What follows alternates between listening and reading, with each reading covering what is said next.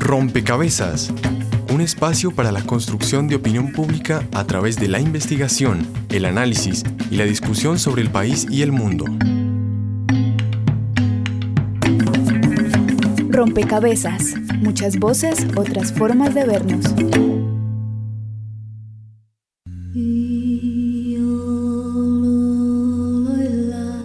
Desde la cima el páramo parece el pezón del cielo azul, que amamanta el milagro de la vida en la cuna de silencio y luz.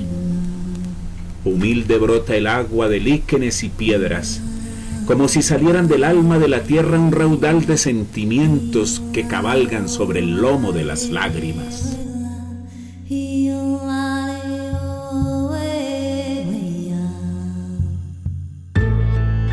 Declaratoria del Parque Regional al Páramo de Santurbán no puso fin a la polémica sobre la explotación minera en zonas de reserva forestal.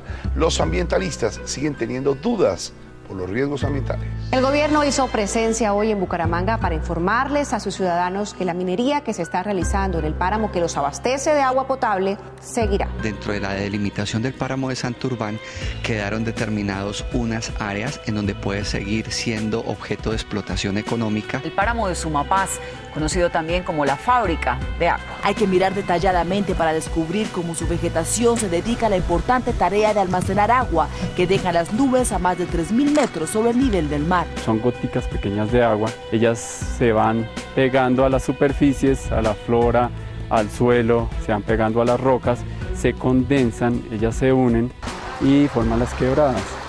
Quebradas que son apenas el principio de un largo recorrido. En el páramo de Pisba, en el oriente de Boyacá, una comunidad campesina cuida un ecosistema del permanente asedio de la minería de carbón, actividad que, según ellos, viene poniendo en riesgo el más valioso tesoro que tienen estas montañas, el agua. La minería se puede hacer y se haga de la mejor manera y de una manera responsable para el medio ambiente para que precisamente quitemos esos mitos de que la minería destruye. Reacción de ambientalistas que consideran que el gobierno lo que está buscando es favorecer a compañías mineras que tienen intereses al interior del páramo. Que se adelante las actividades mineras que ya están licenciadas puede efectivamente impactar severamente el páramo y con ello el agua de 3 millones de personas que se abastecen. Para prohibir precisamente que las empresas mineras sigan haciendo exploración en el páramo. Ella ha dedicado los últimos 13 años de su vida a defender este páramo y sus aguas. Siente que este ecosistema está conectado con ella. Yo pienso que el páramo se alegra de mí cuando yo pongo mi voz de protesta que lo dejen quietico y que no, no lo toquen. Belarmina no está sola. A su voz se suma la de estas y muchas más personas en la región que no creen en la minería como motor para el progreso de sus tierras. Conocimos un campesino que da la vida por salvar su páramo. De los casi 12 millones y medio de campesinos que tiene Colombia, 519 mil son habitantes de páramos. El páramo Cruz Verde, que durante 472 años ha sido tutelar de Bogotá, podría perder su capacidad de retener agua si avanza un proyecto minero con el que los constructores de una carretera aspiran a proveerse de arena. ¿Qué tal esto? La explotación minera que sucedía en el páramo de Cerro Verde al oriente de Bogotá era ilegal. Estaba por fuera de perímetro autorizado, no tiene licencia y en páramo. Porque la protección de los recursos naturales prima sobre los derechos adquiridos de las compañías del sector minero energético. Los páramos producen vida en forma de agua.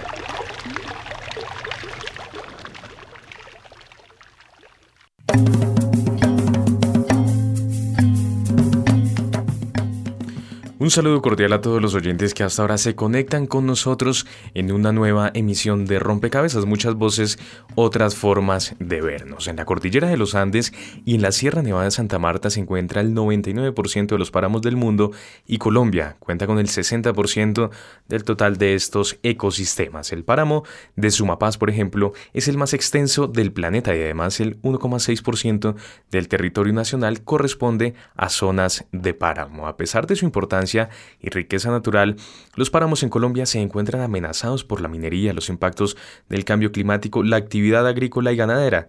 Las políticas públicas a nivel nacional parecen no ser suficientes para mitigar los impactos de la extracción minera en los ecosistemas que además perjudican a las personas que habitan en estas zonas. Según declaraciones de la directora del Instituto Alexander von Humboldt, la doctora Brigitte Baptiste, La situación es delicada en la medida en que hay muchos conflictos de uso y la necesidad de resolverlos implica negociar e invertir dinero en acuerdos con las comunidades o con las personas que están haciendo actividades económicas.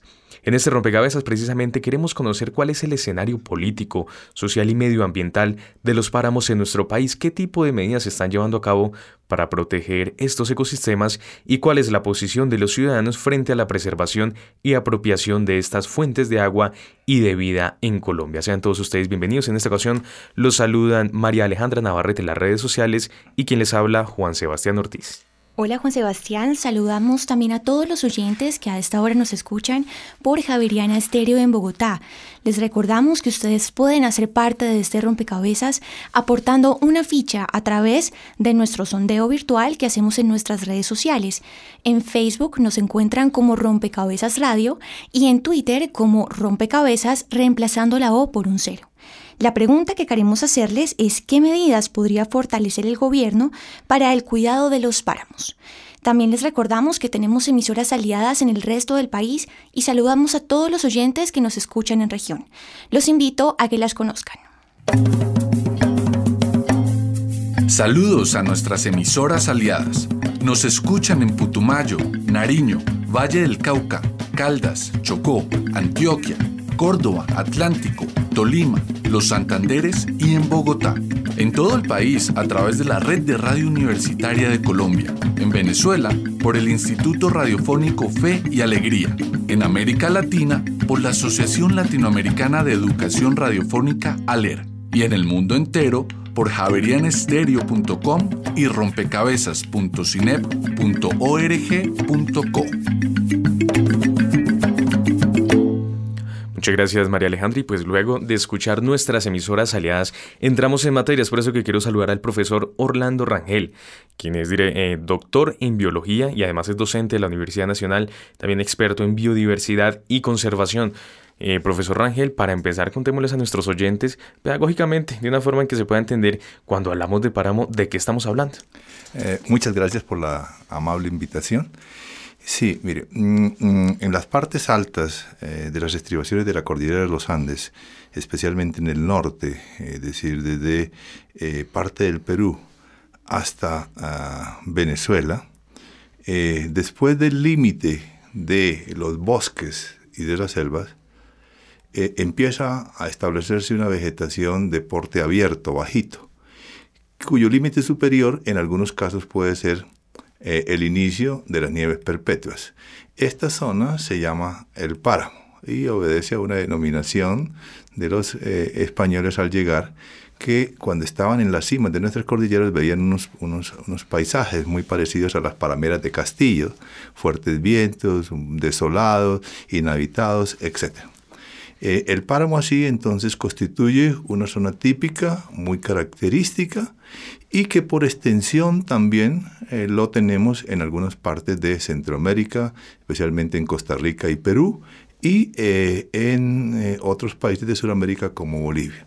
De tal manera que podríamos decir que esta parte alta de las cordilleras constituye entonces un bioma, es decir, un conjunto de sistemas ecológicos, de ecosistemas de, de inigualable valor desde el punto de vista de su biodiversidad y que presta unos servicios fundamentales, cual es el servicio relacionado con el aprovisionamiento de agua. Por ejemplo, un país como Colombia, donde el 72% de su población está asentada sobre el sistema cordillerano.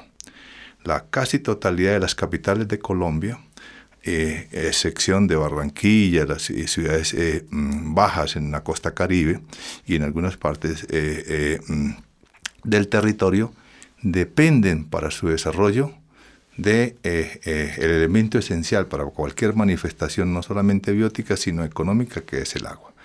Eh, debido a esto es la importancia capital que han recuperado el término, la sección páramo, y ya la incorporación en la cotidianidad de casi todo el mundo, especialmente de los colombianos. Mire, estábamos escuchando inclusive al inicio de esta misión el gran porcentaje eh, de Colombia y la importancia que tienen los páramos en nuestro país en cuanto a cifras. Pero, ¿cuál es la, el, estado actual de los páramos en nuestro país? Es por eso que saludamos también al doctor Ramón Leal, quien es el director ejecutivo de ASOCARS, la agremiación que reúne a todas las corporaciones autónomas regionales en nuestro país. Muy agradecido por esta invitación pues para hablar de este tema tan importante. Un saludo pues, Juan Sebastián, al doctor Orlando, Rangel y a todos los oyentes. Eh, pues las corporaciones autónomas regionales, como eh, lo sabemos, son las autoridades ambientales regionales y sobre ellas eh, recae, digamos, todo lo que es la gestión ambiental en el territorio. dentro de esos datos que dábamos al principio, pues el tener Colombia el 60% de los ecosistemas de páramo, eso está representado en 36 complejos de páramo, que eh, requieren, digamos, de un eh, tratamiento, digamos, muy especial por esas condiciones que nos comentaba el, doctor Rangel, eh, donde además cumplen un papel fundamental en el tema de la regulación hídrica, ese tema de las estos ecosistemas donde hay esas nieves, nieves perpetuas, como lo decía, pues de alguna manera allí se produce, digamos, un fenómeno de condensación de agua que eh, inicia todo un proceso de regulación del recurso hídrico y podemos, digamos, decir que esos ecosistemas se comportan como esponjas que absorben el agua y lo van soltando poco a poco y van regulando, digamos, eh, todo el, ciclo del recurso hídrico. Y en ese proceso, pues desde eh, la sociedad colombiana y digamos, ahí podemos involucrar no solo al gobierno, sino también al Congreso de la República, el en los últimos años eh, se ha venido, digamos, llamando la atención sobre la necesidad, digamos, de proteger estos ecosistemas asociados principalmente, digamos, a este, eh, al recurso hídrico, a todo el, sistema de recurso hídrico. Y eh, lamentablemente en, en, en, la realidad, digamos, pues no hemos sido tan efectivos, pero creo que en todo caso, ya que se pueda decir que en los últimos dos planes nacionales de desarrollo se incluyó el tema de la protección del páramo y de la necesidad de excluir ciertas actividades, digamos, que son por su naturaleza altamente agresivas con esos ecosistemas, creo que son unos avances, pero eh, hay necesidad, lógicamente, de avanzar con mucha más rapidez y sobre todo ante fenómenos que tenemos, pues no solo de la ampliación de la frontera agrícola, como lo escuchábamos en un principio, sino también ante los mismos fenómenos, digamos, globales de cambio climático, de, de alguna manera están eh, ya eh, afectando, digamos, esa regulación hídrica y estos ecosistemas. Y más adelante, por supuesto, estaremos ahondando mucho más en el tema de la política pública, esto como herramienta de protección de estos ecosistemas. Pero, profesor Rangel, ¿cuál es el estado actual y cuál es la tendencia, inclusive, eh, de los páramos en nuestro país? ¿Tienden a desaparecer? ¿Se sostienen? ¿O, definitivamente cuál es esta situación? Bueno, mire, eh, como estamos, como se dice, en un ámbito académico, en un ámbito universitario y una de las afinidades del, del programa es eh, pues ayudarle a la gente que entiende el asunto. Yo quiero eh, añadir algo a la, a, la, a la, respuesta del doctor Leal. Mire, eh, el páramo como región, como bioma en Colombia, tiene una función o presta un servicio doble, uno directo y uno indirecto. Uno directo en cuanto a la capacidad de producir agua por la cantidad de agua que se puede sacar de la atmósfera, es decir, la el monto anual de lluvia que pueden caer. En Colombia tenemos todo tipo de páramo, desde los páramos más secos que se asemejan, por ejemplo, a los ambientes del sur del continente, la puna ecuatoriana, la puna peruana, la puna boliviana, hasta los páramos húmedos pluviales, por ejemplo, de la cordillera occidental o del Putumayo, que eh, producen más o menos más de 4.000, más de 5.000 milímetros de, agua al año. Eso es, exagerado. O como el páramo del Sumapaz con el complejo de la guitarra.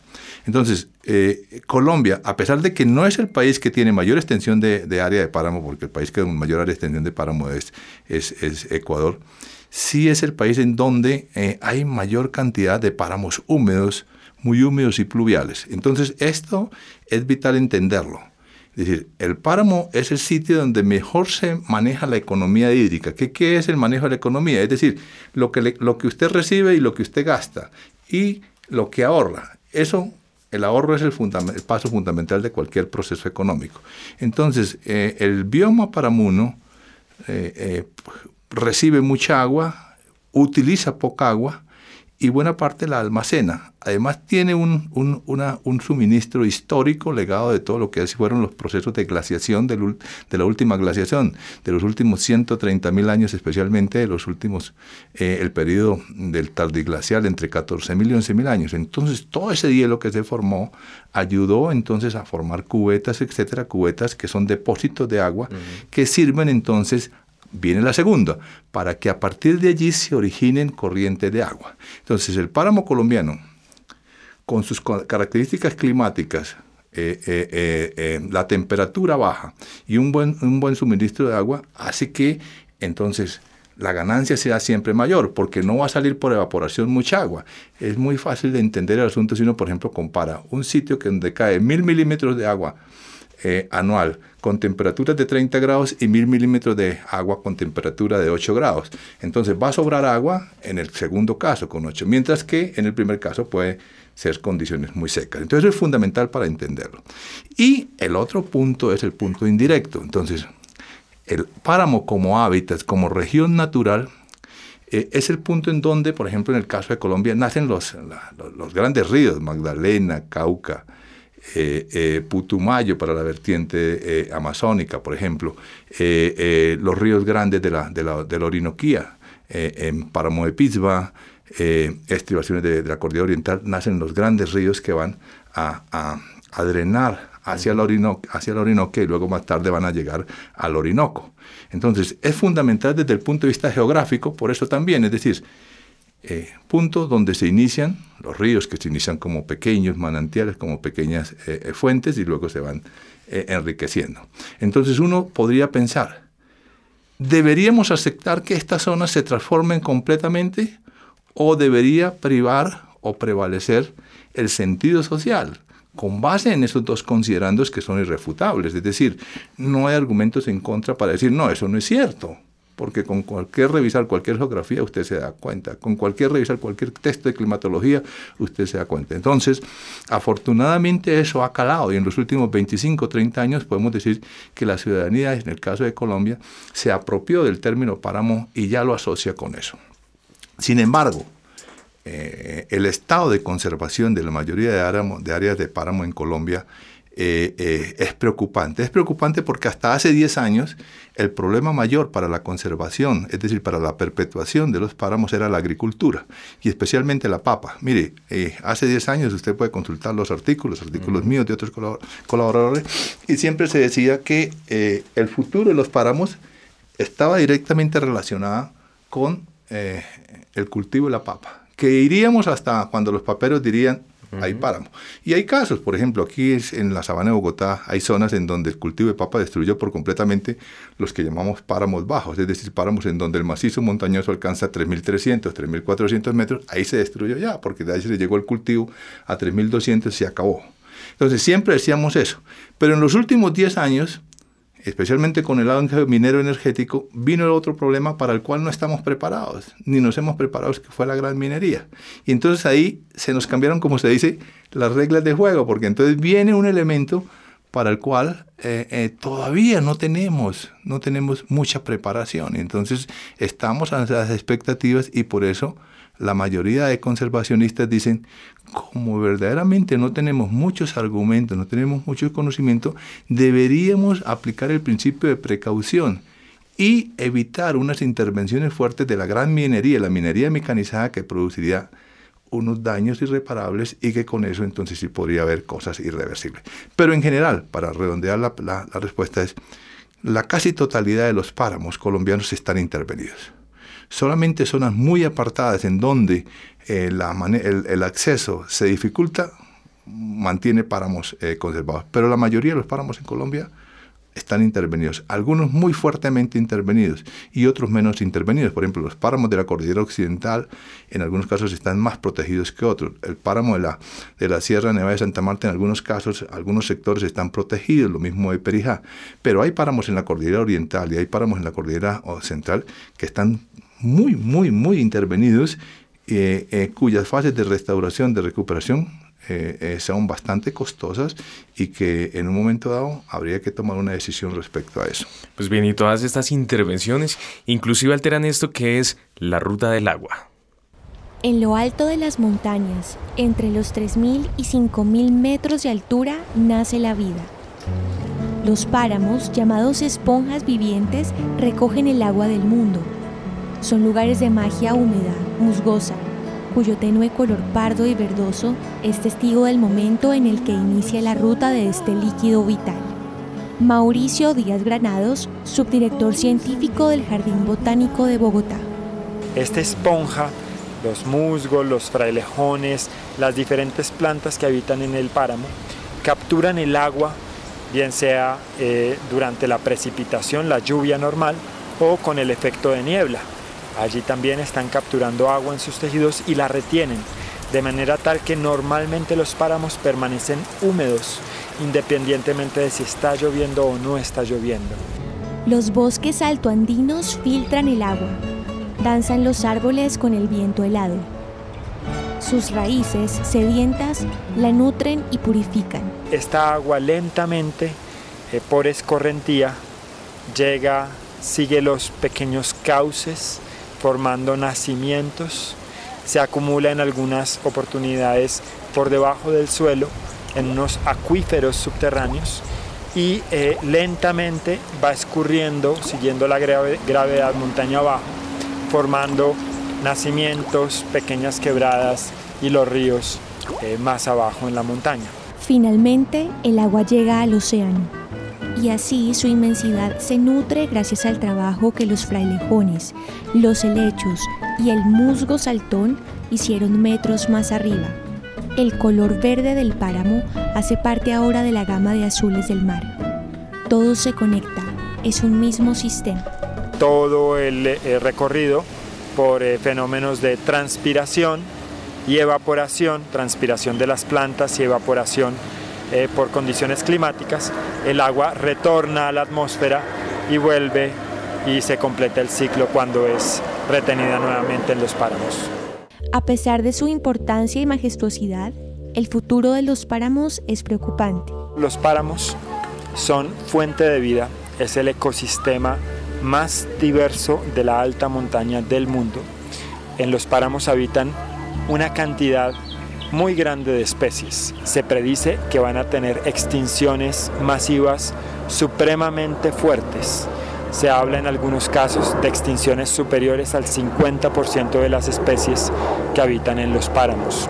En el caso de los frailejones, por ejemplo, Colombia es el país más diverso en especies de frailejones en el mundo, tenemos aproximadamente 89 de las 143 especies. Entre el 37 y el 51% de las especies de frailejones en el mundo se cree que se van a extinguir hacia el año 2080. Es fundamental que todos los ciudadanos, que todos los colombianos sientan que los páramos son de todos nosotros, que hay un proceso de apropiación de este ecosistema, que los conozcamos, que los visitemos, porque cada vez que abrimos la llave y nos tomamos un vaso de agua cristalina, muy posiblemente esa agua esté, se esté produciendo en los páramos.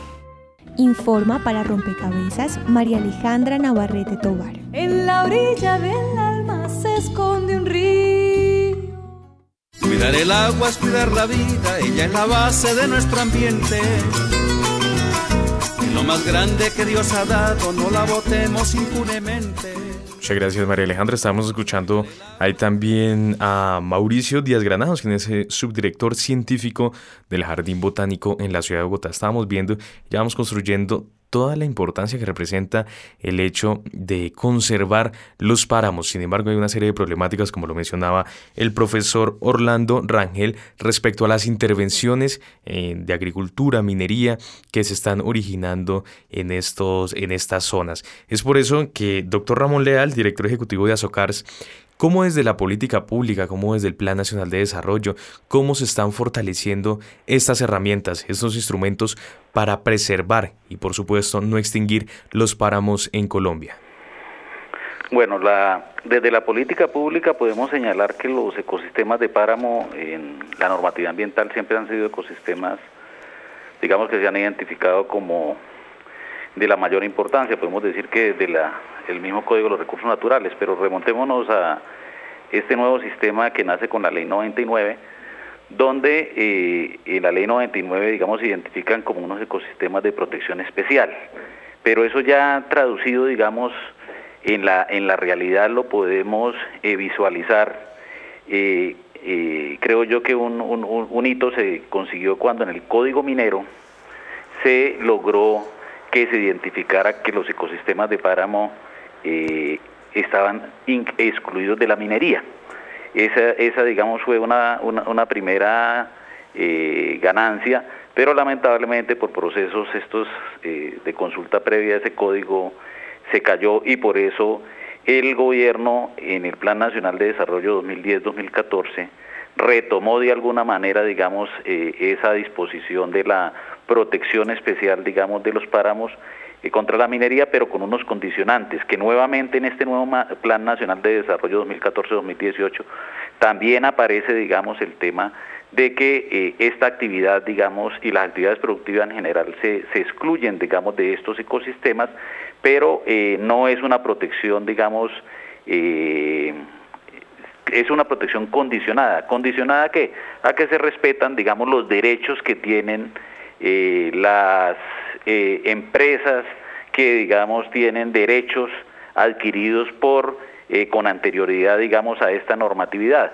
Entonces ahí se ha armado, digamos, toda esta discusión con toda la razón, en el sentido en que sabemos que Colombia, sobre todo después del 2002, digamos, entró en todo este proceso de eh, favorecimiento de la competitividad y eh, cómo eh, se volvió Colombia, digamos, un país atractivo, digamos, para esas grandes inversionistas, digamos, en temas de minería, de gran minería, y ahí surgieron, digamos, todos estos conflictos cuando se, digamos, como que la sociedad empezó a sentir como en el tema, digamos, de Santurbán, que sé que lo vamos a tocar más adelante, que eh, se estaba pensando inclusive hacer eh, minería cielo abierto en algunos de estos ecosistemas con eh, pues minerales digamos muy preciados como el mismo oro, como la minería del oro en estos ecosistemas. Entonces a raíz de todo este proceso pues sí, sí ha venido avanzando digamos en eh, la expedición de una normatividad como la que acabé de nombrar, que en este momento, hoy en día, digamos, en el nuevo Plan Nacional de Desarrollo, se retoma el tema, el tema de la, eh, protección de los páramos, pero eh, con una condicionante, digamos, asociado a respetar, digamos, los derechos, queda muy claro que no se pueden renovar cuando se venzan, digamos, esas autorizaciones o títulos mineros, eh, los permisos de explotación, y ahí entra otro tema, digamos, también en, el, en, este contexto, y es que, mm, pues nosotros no podemos desconocer que Colombia desde su historia, de la colonia, de las mismas indígenas, pues era un, un país, digamos, eh, minero y en algunas zonas, con el mismo Santurbán, cuando uno escucha los nombres de los municipios, California y Betas, pues son municipios que están asociados al tema de la minería, pero era minería tradicional. Y ahí digamos que eh, está todo, todo el conflicto, digamos, como entre el tema de la conservación del ambiente y de la explotación eh, productiva, eh, que en menor medida se da, pero que también se dio en su momento y se sigue dando con el tema de la agricultura y de la papa, como lo manifestaba el doctor Rangel.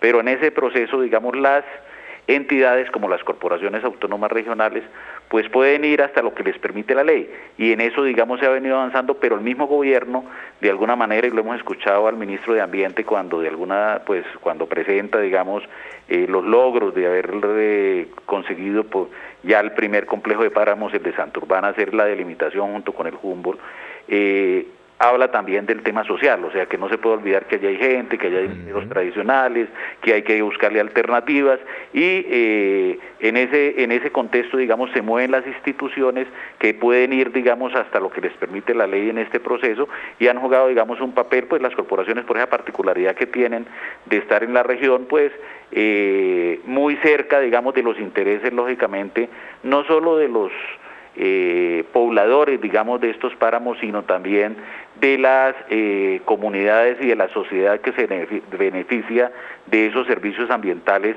que eh, nos dan los páramos, como son pues el mismo proceso de Santo Juan y perdona que me refiera en particular al tema, como toda la, la sociedad, digamos, en Bucaramanga, porque su fuente de agua principal, así como también la de Cúcuta, nace, digamos, en ese ecosistema, pero eso es lo mismo que aquí en el tema de Sumapaz con Bogotá, o sea, ahí hay una serie de, conexiones, como lo decía ahorita la ruta del agua, donde no se puede... Eh, desligar, digamos, el, ecosistema de páramo a los servicios que nos presta, digamos, a la sociedad. Uno podría pensar que en este proceso eh, todos estamos de acuerdo que son ecosistemas que debían eh, ser protegidos, digamos, en un ciento por ciento, pero las autoridades eh, no pueden ir más allá de lo que permite la ley y en este momento lo que dice la ley sí es que son ecosistemas con una protección especial, que eh, en estas actividades, digamos, mineras no se pueden permitir en nuevos títulos mineros y hay que respetar, digamos, los derechos de eh, las explotaciones que en su momento, digamos, hicieron sus trámites legales y están digamos, asociadas en algunos de estos ecosistemas. Bien, profesor Rangel, hay leyes, hay normas, pero ¿son suficientes? Eh, mire, yo le cuento mi, percepción personal, lo que yo pienso de esto. La gran tragedia de un país como Colombia, el país más rico en biodiversidad del mundo, el país con mayor biodiversidad en los páramos, es eh, eh, la falta de decisión gubernamental. La Academia Colombiana ha producido el suficiente conocimiento para que el capital natural, la biodiversidad de Colombia, estuviese en mapas, en documentos que facilitara la consulta tanto de quienes están interesados en proteger como de quienes están interesados en transformar. Yo soy biólogo, soy conservacionista, pero lo que no, de lo que no soy partidario es que se siga en ese estado de ambigüedad, que mientras la academia colombiana, los grupos universitarios producen conocimiento, conocimiento de la mejor calidad, las entidades gubernamentales encargadas de la protección, Ministerio de Medio Ambiente y entidades asociadas ignoran ese conocimiento. Así no vamos a poder. Mire, hace más de 15 años se produjo conocimiento suficiente sobre el páramo colombiano no hubo ninguna entidad que tomara eso e hiciera la espacialización, la cartografía. Los grupos de investigación, las universidades tienen recursos muy limitados para hacer eso, pero el gobierno tiene instituciones como el Instituto Geográfico Agustín Codazzi, en donde la cartografía es uno de sus temas. Entonces, colocando eso, y como decía el, maestro Gull, teniendo una herramienta básica que es un mapa, uno puede hablar con el interesado en invertir y transformar el minero, el gran minero, la multinacional, etcétera, pero con reglas claras. Este país tiene una tragedia que no sé cuándo se irá a tratar de mejorar, que es la, la duplicidad de esfuerzos y la excesiva acumulación de poder en las instancias gubernamentales que ha llegado al punto en que ya es un lema que el que tiene el poder es el que tiene la razón. Y así la cosa no funciona. Entonces, si nosotros, por ejemplo, tuviéramos unos insumos básicos como un mapa geológico del país a una escala detallada, como un mapa de los suelos del país a una escala detallada, un mapa de la vegetación del país, un mapa de los sistemas biológicos del país, que respondieran verdaderamente al conocimiento que se ha generado, donde se plasmara eso, todo mundo tenía un lenguaje único para hablar. Es decir, esto que se está presentando es debido a la ineptitud y a la ineficiencia de las entidades gubernamentales que durante años han estado paquidérmicas ante la necesidad de tener documentos y de dotar a las entidades gubernamentales de instrumentos que le permitan tomar las mejores decisiones. ¿Cómo es posible que en este país se sigan confundiendo en los decretos el significado de ciertos términos? Por ejemplo, ahorita estamos enfrascados en asignar un límite a los páramos. ¿A quién se le ocurre que puede haber un límite para todos los páramos? Es decir, tendríamos que pedirle a los dioses de la mitología griega, eh, eh, etcétera, que cuando hicieron la orografía andina, todas las montañas fueran iguales y entonces todas serían igualitas y entonces podríamos decir el páramo empieza aquí y termina allí. Pero eso es desconocer cosas elementales como es la orografía, el relieve colombiano. Entonces el gobierno se embarca con sus instituciones en unos programas faraónicos, como es que establecer un límite porque el plan de desarrollo lo dice. Pero eso no puede ser así. Uno puede delimitar, es diferente a establecer un límite. Delimitar es decir por dónde va. Pero pensar de que podemos decir que el páramo colombiano empieza en 3100 y termina en 3800, o empieza en 3400 y termina en 4600, es, es un sinsentido. Eh, nosotros desde la academia hemos, hemos clamado al gobierno para que no se siga malgastando los recursos en esto y se aproveche mejor en la generación de documentos, eh, como unos mapas detallados en que muestren dónde está la biodiversidad de Colombia, dónde están las reservas. Es que mire, a ninguna, a ninguna persona, a ninguna entidad, a ninguna multinacional se le va a ocurrir decir que le den permiso para explotar en una zona en donde existe ya una veda, porque dice es un área protegida, es un área donde están estos páramos, etc.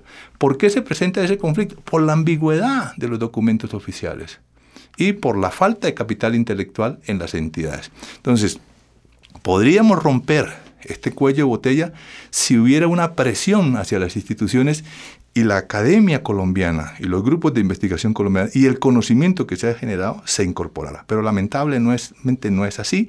Vamos a seguir con un mapa de ecosistemas que no muestra la realidad del país y vamos a seguir diciendo que vamos a crear un límite para el páramo que a nada, a nada conduce porque es insensato. Pues bien, y precisamente los ciudadanos, ustedes, nuestros oyentes, también se han apropiado de este tema y por supuesto es hora de darle voces a ustedes.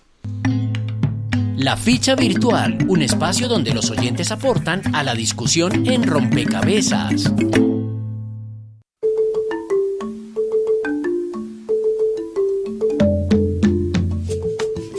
Al inicio del programa les preguntábamos qué medidas podría fortalecer el gobierno nacional para el cuidado de los páramos. Ya tenemos algunas respuestas en nuestras redes sociales. En Twitter, Natalia Torres T nos dice, protección total de los páramos en el Plan Nacional de Desarrollo, prohibición de proyectos mineros. Lucas P. nos dice, modernizar el sistema de catastro y registro. Y la organización Semilla Viva nos dice eh, darle otro enfoque al pago de penas en cárceles, pilos a reforestar y cuidar páramos mientras pagan condenas. Esto es lo que nos dicen nuestros oyentes en Twitter, pero los invito a que escuchen lo que dicen también los ciudadanos en las calles. La ficha de los ciudadanos y las ciudadanas.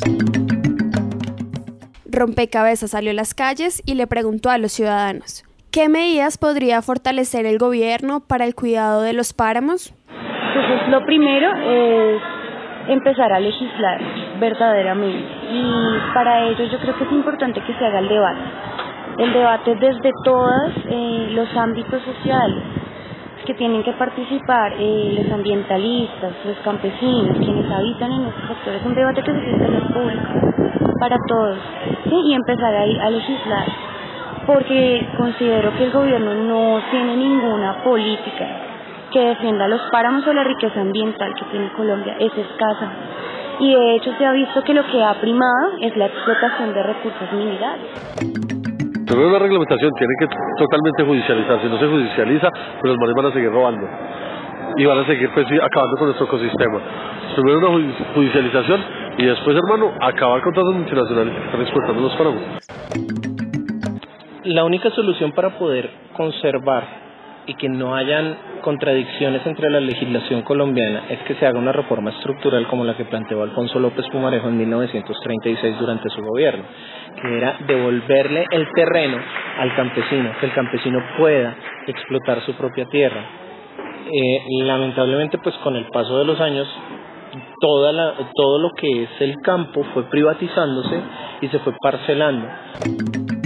Uno de los grandes problemas que tiene ahorita los páramos en Colombia no tiene que ver casi incluso con las multinacionales o con personas de afuera. Realmente uno de los problemas grandes que tienen eh, los páramos eh, son los mismos habitantes de las regiones que por cuestiones económicas eh, han empezado a hacer pastoreo extensivo y lo segundo pues también tiene que ver con el cultivo extensivo. Este sondeo fue realizado por Laura Pulido.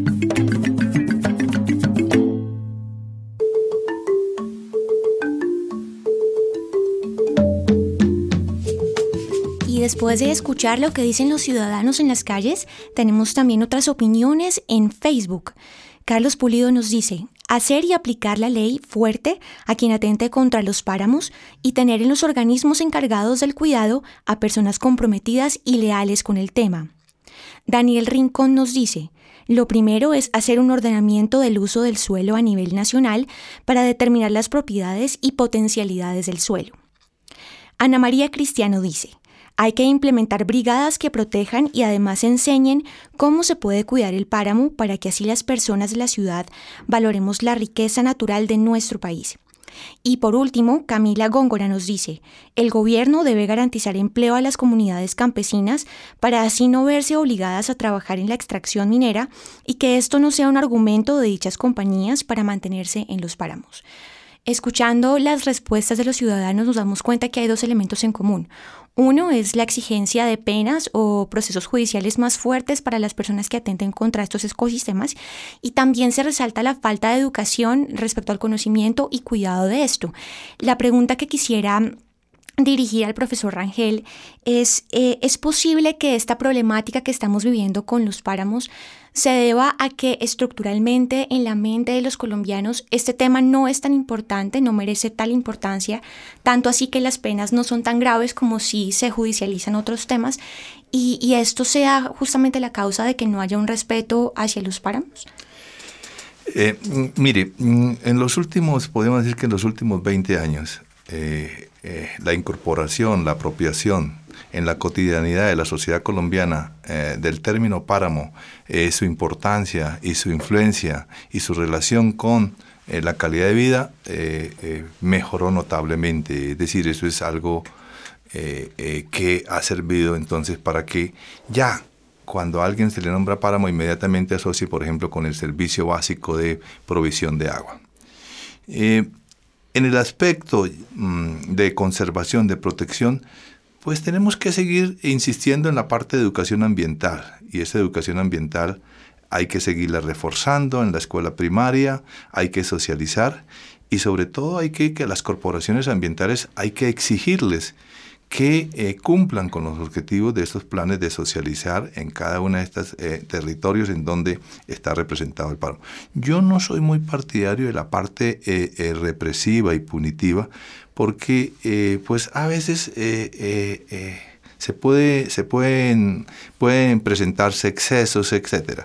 yo creo que y estimo que si mm, verdaderamente hay reglas claras en cuanto a la mm, eh, caracterización, a la delimitación de las áreas de páramo en cada territorio, eh, eh, es fácil de propender porque no se utilice. Y realmente una compañía multinacional que, por lo regular tiene una organización relacionada con la parte ambiental en donde hay muy buenos profesionales, si conoce esto, yo estimo que no se va a meter. Yo, considero que la mayor parte de los problemas que se han generado en algunas áreas de páramo es por la imprevisión estatal de las entidades que no han sabido dotar de los instrumentos básicos para poder entonces exigir eh, eh, eh, que se preserve parte del territorio porque ya existe una caracterización, existe documentos que muestran que son intangibles y que no se permite ninguna intervención. Bien, doctor Ramón Leal, ya estamos entrando en la recta final de esta emisión, pero desde ASOCARS, desde la Asociación de Corporaciones Autónomas Regionales, que agremia a todas estas corporaciones del país. ¿Cuál sería ese mensaje para los ciudadanos, para que también, por supuesto, se apropien eh, de este tema de los páramos, desde la ciudadanía, cómo se podrían empoderar de este tema? Sí, yo quisiera eh, precisar dos temas en este momento que me parece que son fundamentales.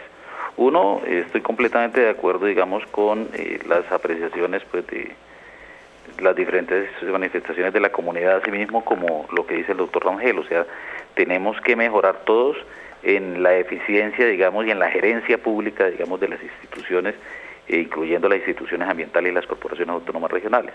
Pero eh, hay que aprovechar lo que tenemos. En este momento, ¿qué es lo que tenemos? Eh, a la mano para la, avanzar más rápidamente en la protección, digamos, en general, digamos, de los ecosistemas, pero en particular de los páramos. Y es que eh, a raíz casualmente de esa ola invernal que nos golpeó tanto 2010-2011, se consiguió, digamos, unos recursos que no había tenido el sector ambiental y en este momento el Instituto Humboldt, digamos, está desarrollando con recursos del Fondo de Adaptación todo un proceso que primero fue casualmente esa discusión conceptual que planteaba el doctor Orlando, digamos, desde el punto de vista científico, pero el tema es poder avanzar en la delimitación de los páramos eh, ya se hizo el de Santurbán con todas las discusiones que se han venido dando, digamos, y los diferentes puntos de vista, pero ya el primer complejo de páramos en Colombia se delimitó y el gobierno nacional asumió, digamos, el compromiso en este Plan Nacional de Desarrollo de poder avanzar muy rápidamente en la delimitación de los 35 páramos restantes. Esto unido a un ejercicio que también sale de ese, de ese fenómeno, digamos, climático eh, que nos golpeó tan duro, que fue la ola invernal 2010-2011, digamos, asociado a todos estos temas de variabilidad climática. Eh, ahí también se asignaron unos recursos muy importantes que en estos momentos se están empezando a implementar y es que se van hacer el ordenamiento de 60 cuencas hidrográficas, las más impactadas de acuerdo al Fondo de Adaptación y al Ministerio por ola invernal, donde hay una participación, digamos, muy directa de las corporaciones autónomas regionales ya en este proceso porque es su competencia. Pero ahí lo que quiero resaltar es que si nosotros eh, nosotros sabemos que existe todo un proceso de ordenamiento territorial que está en manos de los municipios y toda esa eh, POTs que llamamos o planes de ordenamiento eh, territorial de los municipios se venía centrando mucho en la parte urbana. En este momento, el tema de los, de los planes de ordenamiento y manejo de cuencas hidrográficas, vamos a bajar a una escala 1.25 mil, vamos a tener una información mucho más aterrizada, digamos, de la zonificación de eh, estas cuencas y los ecosistemas de páramo hacen parte, digamos, eh, lógicamente están asociados a, cuencas hidrográficas. Entonces, creo que hay una gran oportunidad de estos dos ejercicios que nos van a permitir en estos eh, próximos tres años poder tener esa ansiada información tan necesaria que hay para poder tomar decisiones eh, los sectores productivos y el mismo gobierno en cuanto a qué es lo que tenemos realmente que proteger eh, y eh, en ese concepto, digamos, de delimitación de páramos, en la discusión conceptual que hay, es hasta dónde, digamos, como lo decía el doctor Rangel, pues un páramo no, no podemos decidir por una ley que va hasta cierto punto, sino que es un ecosistema que no lo podemos reglar, pero sí hay que reconocer, como lo decía el ministro y como el Humboldt mismo lo está planteando, que allí hay una, eh, también se cruza, digamos, con el problema social de estos eh, habitantes, digamos, eh, campesinos, que por diferentes razones han venido aumentando la frontera agrícola y a eso hay que buscarle solución. Ahí hay otra política que es la de pago por servicios ambientales que de alguna manera va a permitir que con ejercicios como el que está haciendo ahorita, por decir algo, Cornare, que es la corporación de Antioquia, que se llama Banco 2, donde el sector privado está ayudando a aportar recursos para que le puedan de alguna manera compensar a estos campesinos el no la no utilización, digamos, de esos ecosistemas y la conservación de esos ecosistemas, eh, e, ese otro herramienta, digamos, va a permitir avanzar mucho en la protección de los ecosistemas estratégicos del país. Yo invitaría a toda la comunidad a que en las diferentes regiones, porque estamos cubriendo con este tema al menos de los PONCAS, 60 PONCAS que están a lo largo de todo el territorio nacional, eh, sobre todo en la macrocuenca Magdalena, Cauca y Caribe. Están 30 corporaciones autónomas regionales y ahí hay un proceso de participación muy importante desde la misma etapa, digamos, que llamamos de aprestamiento. Entonces ahí hay un proceso, digamos, donde en la medida que realmente logremos que esa participación sea real, si sea efectiva, vamos a tener y a ganar mucho en la protección de nuestros ecosistemas estratégicos y en particular de los páramos. Bien, escuchan al doctor Ramón Leal, quien es el director ejecutivo de Azocars. Y precisamente estaba mencionando el doctor Leal en algún momento las iniciativas de los ciudadanos, en concreto el páramo de Santurbán. Santurbán se ubica entre los departamentos de Santander y Norte de Santander, albergando dentro de su vegetación de alta montaña una biodiversidad que incluye 293 especies de fauna, 457 variedades de plantas y 26 lagunas que junto con otras fuentes de agua que emergen en los páramos surten a Colombia el 70% del líquido vital. En 2014, el Ministerio de Ambiente emitió una delimitación del páramo en la que miles de hectáreas quedan a la deriva de las intenciones extractivas de compañías mineras. Ángel Mejía, integrante del Comité para la Defensa del Agua y el Páramo de Santurbán. La delimitación lo que pasa es que no delimitó todo el páramo, dejó una parte de páramo para las mineras entonces, por eso nosotros no estamos de acuerdo que eh, con esa delimitación. Se delimitaron 98 mil hectáreas y son más de casi 200 mil hectáreas de páramo, entonces dejan una gran cantidad de páramo para las mineras. Por el otro lado, en el, de la resolución, en el artículo 6, me parece que habla de que, bueno, mucha protección, que el páramo se debe conservar, que esto es conservación, muy bonito, ¿no? Hablando de conservación pero luego dice que solo podrá haber minería en el páramo aquellas eh, eh, personas interesadas y que hayan adquirido el título antes de diciembre del 2010. Y las multinacionales tienen los títulos desde antes de diciembre del 2010. O sea que, que, sigue la, la, la, la minería en el páramo. Mandamos eso a nivel de demanda también. Incluso, incluso salió una, el Tribunal de Santander falla a favor de nosotros debido a que no se tuvo en cuenta la comunidad para la delimitación del páramo. La compañía Ecooro se sitúa en Santurbán desde 1994. Tras las movilizaciones y campañas, amenaza con defender su inversión apelando al acuerdo de libre comercio con Canadá. Ahorita están realizando exploración, están haciendo unos túneles porque la, la, minería que piensan realizar es por socavón. Entonces están realizando unos túneles para en dirección al páramo. Eso inicia en la parte baja. Bueno, unos en la parte baja, otros en la parte alta, ya casi sobre páramo. Esos túneles lo están haciendo en dirección de páramo para realizar toda la explotación. Dentro del túnel, dentro del páramo, pues lo lógico que van a hacer un daño terrible porque ahí está o sea, rompen la dinámica del agua, tanto del agua subterránea como del agua superficial, porque el páramo son zonas de recarga hídrica. Y a la parte baja de esos ríos es que se capta el agua para la ciudad de Bucaramanga, bueno, y para otras ciudades, tanto occidental de la cordillera como al lado oriental de la cordillera. Al lado oriental de la cordillera el agua va para Cúcuta y otros municipios, incluso son aguas que van para, para Venezuela. Sin embargo, el Comité para la Defensa del Agua y el Páramo de Santurbán no desiste y continúa acercándose a la comunidad con diferentes actividades. A ver, en este momento estamos precisamente en unas campañas por barrios, veredas, estamos hablando con campesinos, estamos hablando con, con los jóvenes en barrios, para que la gente sepa qué es un páramo cómo funciona, el, cuál es su biodiversidad, cómo funciona la recarga hídrica, cómo está compuesta su parte geológica, hidrológica, para dar a entender la importancia del páramo, también en algunas, algunos están visitando el páramo, yendo a conocerlo para que se, para que se apoderen de él, que tengan sentido de pertenencia del páramo, del subpáramo, del bosque altoandino y de toda la cuenca que forman el río Suratá, el río Tona y parte alta de la, de la cuenca del, del río Lebrija, prácticamente que, que forma toda la gran cuenca de, que viene de ese páramo y de ese bosque altoandino. Informa para Rompecabezas Laura Pulido.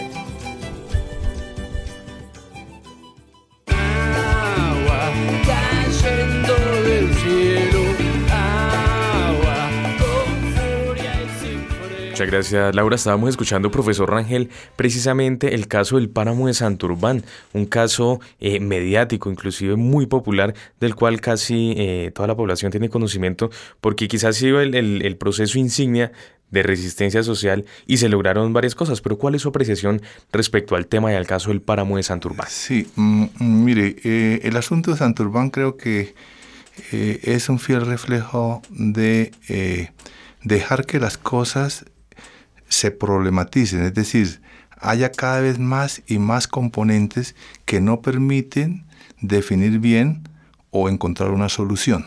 Entonces, para el caso de Santurbán se mezclaron muchas cosas como eh, los pobladores, la tradición de los pobladores en la zona, etc. Y se dijo que se iba a delimitar el páramo de Santurbán. Aquí es eh, la persona que habló anteriormente definió todo lo que es la parte de la alta montaña, diciendo que el páramo, el subpáramo, el bosque alto andino. Entonces, eh, eso hubiera sido vital para que las entidades gubernamentales del Ministerio del Medio Ambiente lo tuvieran en cuenta. Porque es decir, desde el punto de vista académico uno tiene que ser riguroso. Y entonces uno no puede confundir el bosque altoandino con el páramo, ni el bosque andino con el páramo. Porque si no, las reglas juegan. Y en estas cosas hay que tener mucho rigor eh, las propuestas tienen que tener un fundamento académico que se defienda sola y no solamente que se defienda porque yo soy el ministerio y yo soy quien lo diga. Entonces, Santurbán va a ser, ha sido, fue motivo de discusión eh, y será motivo de discusión. Yo como académico opino sobre dónde, dónde podría fijarse un límite del páramo y dónde podría terminar, independientemente de que esté una zona habitada, no habitada, con minería, etc. Lo que necesitamos es conocimiento y que los instrumentos legales normativos respondan a ese conocimiento. Si hay un asentamiento dentro del páramo, pues tenemos que ver qué, qué se puede hacer para tratar de solucionar sin causar más problemas sociales que no permitan entonces eh, encontrar una vía en que se coexista eh, la apropiación con la perpetuación del sistema. Santurbán creo que es, un, es el caso fehaciente de cómo no se debió haber realizado un proceso. Pues bien, también es muy importante resaltar las iniciativas comunitarias, las iniciativas de la gente y el, eh, la red territorial de acueductos comunitarios de Bogotá es un ejemplo de esto, es por eso que hasta ahora queremos saludar y también ya para finalizar con estas recomendaciones, con estos mensajes para los ciudadanos. Saludamos a Diana Aya, quien es integrante precisamente de esta red y también de la red Tejiendo Páramos. ¿Cómo se está empoderando la gente y desde lo comunitario, desde lo no gubernamental, cómo se están llevando a cabo estos procesos de conservación? Pues yo creo que lo principal es que nosotros, digamos, los habitantes del páramo, eh, no concebimos eh, la montaña fragmentada, nosotros hablamos de la montaña como un ecosistema integral. Entonces, digamos, en esa medida precisamente eh, procuramos su conservación, pero también entendemos que existen unas relaciones de las comunidades humanas con la naturaleza que es necesario respetar, que pues de alguna manera también han permitido que algunos, pues, algunos ecosistemas igual todavía permanezcan. Eh, desde los acueductos comunitarios eh, sí, eh, trabajamos precisamente para conservar estos escenarios porque pues son finalmente los lugares desde donde tomamos el agua, es el abastecimiento principal y digamos a partir de ahí pues generamos estrategias de educación ambiental pero también de recuperación de la memoria histórica, de la construcción por ejemplo de estos sistemas de acueductos. Y digamos, bueno, existen como varias varias líneas de trabajo, pero pero pues básicamente sí estamos de acuerdo con la conservación, pero con una conservación con gente y pues como con unas relaciones armónicas con la naturaleza. Bien, Diana, ¿cuál ha sido la respuesta de, de la gente precisamente respecto a estos procesos, inclusive como usted lo menciona, de pedagogía respecto a la conservación de los ecosistemas? Pues la respuesta es, o sea, la gente, digamos, sabe que, que debe eh, precisamente respetar el ecosistema y bueno, siempre existe como temor ante, ante todas estas normativas y todo lo que estaban hablando ustedes porque normalmente se habla pues de una cosa que es, es el despojo, ¿no? También que, es como es conservar para quién, ¿no? Lo que hemos visto es precisamente que estamos en medio de un modelo eh, de extracción de recursos, de, explotación de, los bienes de la naturaleza, pero, pero entonces va como detrás con un discurso de conservación que excluye, por ejemplo, a la gente, pero sí le da, por, por ejemplo, concesiones a Coca-Cola y a otras empresas en los territorios para para la explotación. Entonces, como eh, la gente se apropia, por ejemplo, del territorio desde, desde, sus, desde sus prácticas tradicionales y, y va, digamos, generando unos, unas, unas relaciones, digamos, más, eh, más equilibradas eh, en estos territorios, pero pues básicamente la respuesta de la gente siempre es como eh, apropiémonos del territorio y conservemos y cuidemos lo que hay, porque pues finalmente eso es, es este patrimonio eh, pues que, que es para sus familias y digamos que en últimas es para la misma ciudad y bueno, en general para los territorios y pues para la gente. Pues bien, con este mensaje de la apropiación del territorio desde las prácticas cotidianas por parte de los ciudadanos, llegamos al final de esta misión. No sin antes agradecerles a ustedes, nuestros oyentes, por habernos acompañado, por supuesto, al doctor Orlando Rangel, doctor en biología y docente de la Universidad Nacional y además experto en biodiversidad y conservación, a Diana Ayek, integrante de la red territorial de acueductos comunitarios de Bogotá y de la red Tejiendo Paramos, y al doctor Ramón Leal, director ejecutivo de Azocars. Muchas gracias por haber estado nosotros en este rompecabezas. Los estuvimos acompañando María Alejandra Navarrete en las redes sociales y quien les habla, Juan Sebastián Ortiz. Rompecabezas, una producción del CINEP Programa por la Paz, la Pontificia Universidad Javeriana y la emisora Javeriana Estéreo 91.9 FM. Rompecabezas, muchas voces, otras formas de vernos. Los paisajes sonoros de Rompecabezas cuentan con audios tomados de distintas fuentes. Para conocer el origen del material, diríjase a www.cinep.org.co.